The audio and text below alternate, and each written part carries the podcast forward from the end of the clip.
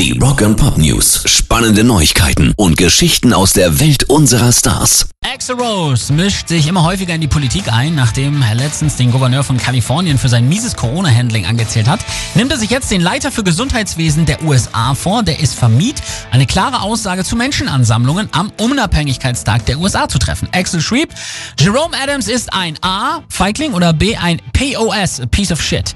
Beides wäre Antwort C. Trete zurück, du verdienst weder den Job noch den Titel. Amerika verdient Besseres. Adams antwortete sogar damit, dass er sowohl Axels Engagement als auch seine Musik zu schätzen wisse und bat ihn, die Nachricht, dass man Masken tragen solle, zu verbreiten.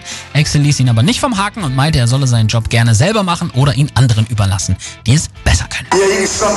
And Pop News. Bruce Springsteen bringt ein neues Live-Album raus. 1999 spielte er ein Konzert im First Union Center in Philadelphia. Jetzt werden erstmals Mitschnitte davon veröffentlicht. Streets of Philadelphia heißt das Album, klar, das digital auf der Boss-Website erhältlich ist und es ist nicht das erste Werk, das der 70-Jährige dieses Jahr rausbringt. Im Mai erschien schon ein Live-Album, das während der River Tour 1981 aufgenommen wurde. Alle Einnahmen, die durch das Album generiert wurden, gingen dem New Jersey Pandemic Relief Fund zugute. Ähnliches ist auch hier zu erwarten. Pairs Rock and Pop News.